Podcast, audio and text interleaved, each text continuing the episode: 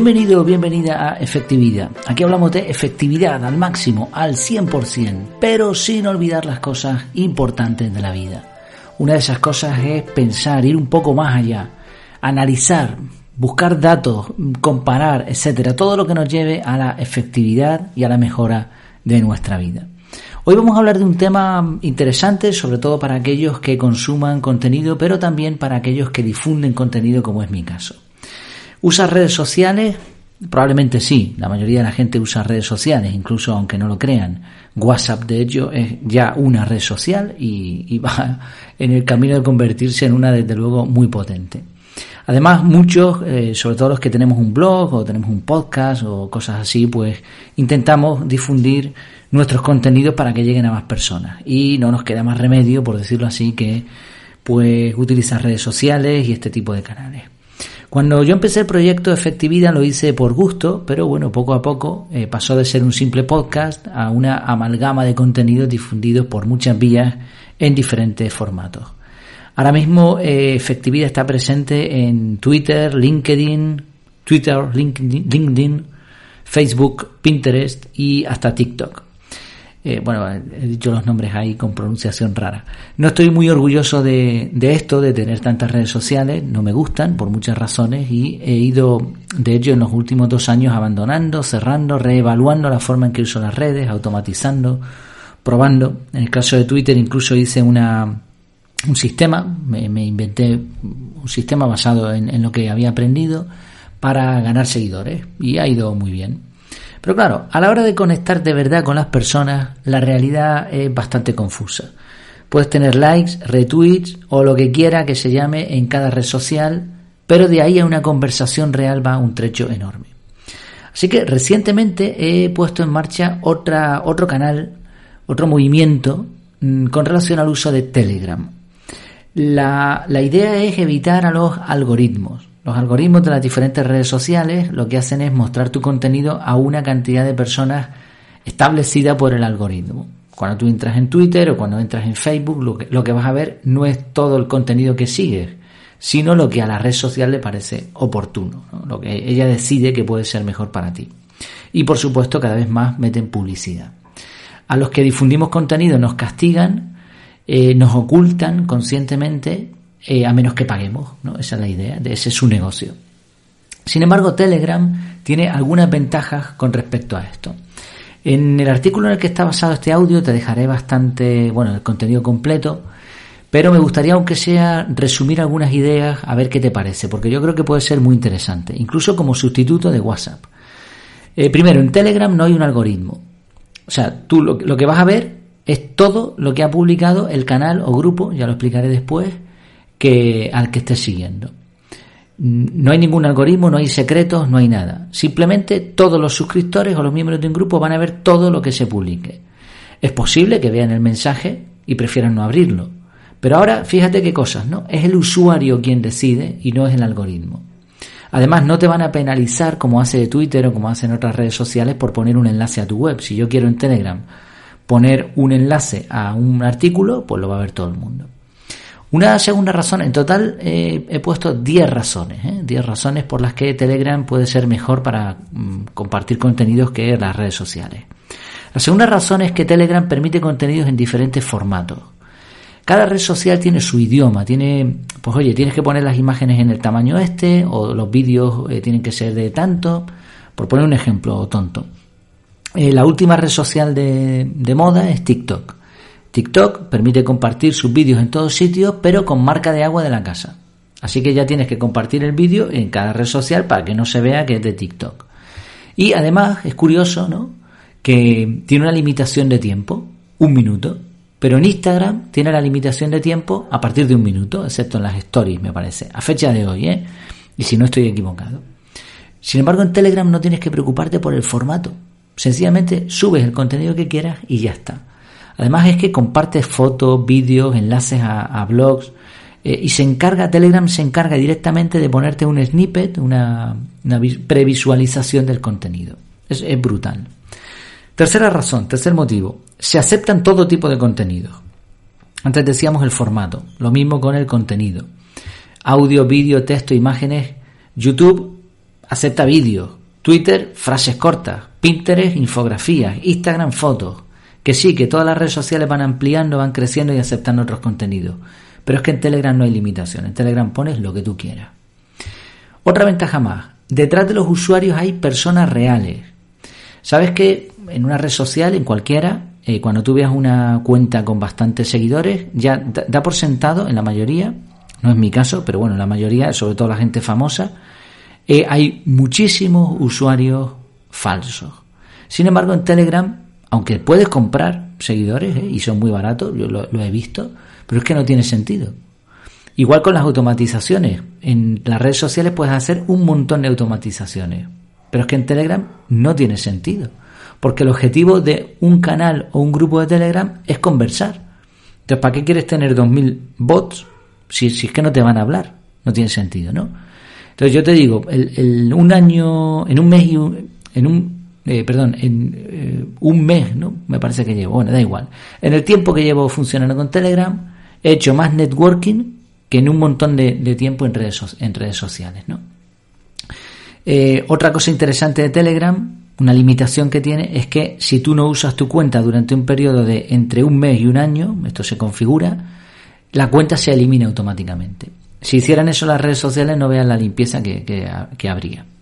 Otra razón más, facilidad de, uso. Telegram es como WhatsApp, pero más complejo. O sea, no más complejo, es igual de fácil, pero tiene mucha más capacidad. Tiene un montón de, cosas que puedes hacer. Eh, las redes sociales son mucho más complejas. Es verdad que te acostumbras a ellas, pero no es lo mismo Facebook que Telegram. Telegram es muy fácil de usar.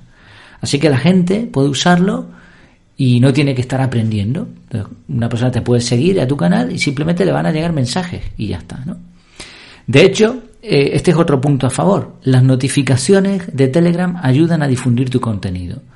En redes sociales tú tienes que entrar a la red social para ver lo que pasa. Pero nadie te va a avisar, a menos que lo configures así, de que fulanito de tal ha puesto un tweet. No, o sea, tú entras y la red social te pondrá lo que sea, excepto YouTube o algunos así. Y esto no es aconsejable, de hecho. Queremos ser proactivos y no reactivos. Sí, la sugerencia que hemos dado aquí en efectividad y que te dará cualquier persona que entienda algo de productividad personal es que desactive las notificaciones en el móvil. Sin embargo, Telegram está hecha como aplicación de mensajería instantánea. Con lo cual, para los que difundimos contenido, esto es genial. A ti te va a aparecer un mensaje diciéndote, tienes un mensaje nuevo, un, un aviso, ¿no? Tienes un mensaje nuevo en Telegram. Esto se puede configurar para que no sea tan molesto, pero evidentemente es una ventaja para los que difundimos contenido y para los que lo reciben, si de verdad les interesa. Luego están los bots. Los bots de, Telegram no son cuentas falsas, sino son eh, fórmulas complejas, automatismos que hacen de todo. De todo. Es que, o sea, Telegram puedes hacer de todo. Puedes programar los mensajes, puedes analizar datos, puedes adaptar contenidos, mm, un montón de cosas. Son códigos de programación con lo que se puede hacer virguerías. Yo, por ejemplo, tengo uno solamente, bueno, tengo dos. IFTT, If This Then That, que sirve para que, bueno, lo conectas con, con Twitter, por ejemplo, y por cada tweet que tú pongas se relanza en Telegram. Esto lo, lo, probé y no, me interesa, pero bueno, es una de las cosas que se puede hacer. Con If This, if this Then That con IFTTT, me parece que es, ¿no? Eh, se puede hacer de todo también. Y Telegram se conecta. Tengo otro bot que es un bot de bienvenida. Cuando tú entras en el grupo, pues te da la bienvenida y te, recuerda un mensaje eh, que está anclado para que lo revises, ¿no? Como una especie de norma del grupo. Otra ventaja más, la cantidad de público objetivo. Ya mencioné antes lo de la visibilidad pero fíjate, en redes sociales existe mucho la costumbre de tú me sigues, yo te sigo, follow and follow, follow, follow, follow and follow. Eh, en Telegram esto no tiene sentido. O sea, en Twitter puedes tener un montón de usuarios, pero que te han seguido por compromiso. No es real. Sin embargo, en Telegram se apunta a tu grupo o canal quien de verdad tiene interés. Y esto es lo que se llama en la jerga marketingiana público objetivo. Cuando a la persona ya no, interesa, no le interesan tus contenidos, pues se va y no pasa nada. Así que puedes tener un canal de Telegram con 100 suscriptores, pero estos serán infinitamente más valiosos que 100.000 seguidores en Instagram. Que sí, que puede ser eh, hacerte rico como influencer, pero bueno, eso no es lo que yo quiero. Ni creo que sea lo que quiera alguien que quiere, perdón por la redundancia, difundir contenidos y ayudar a los demás. Este tipo de estrategias de masificación no suelen tener eh, muchas ventajas a largo plazo. Otra ventaja, hablando de ventajas, otra más de Telegram, el coste. Y tú dirás, bueno, pero publicar contenido en redes sociales es gratis. Sí, pero nadie da duros a cuatro pesetas. No hay nada gratis. Las redes sociales están hechas para consumir tu tiempo. Así que vas a gastar tu tiempo, te vas a enganchar a la red social y además probablemente tendrás que invertir dinero en publicidad. Sin embargo, Telegram es muy barato. Tan barato que es totalmente gratis. O sea, aquí no hay costes para ganar visibilidad. Tú no le puedes decir a Telegram, oye, te doy 10 euros, hazme una campaña para que aparezca. No, no. Es una aplicación de mensajería instantánea.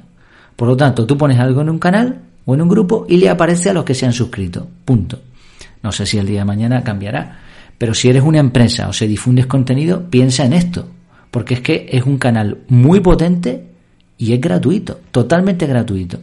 En costes y también en tiempo, que hay que tenerlo en cuenta. Esto ya sabes, ¿no? Aquí eh, promocionamos el curso de productividad personal, que consiste en organizarte para aprovechar las 24 horas que todo mortal tiene.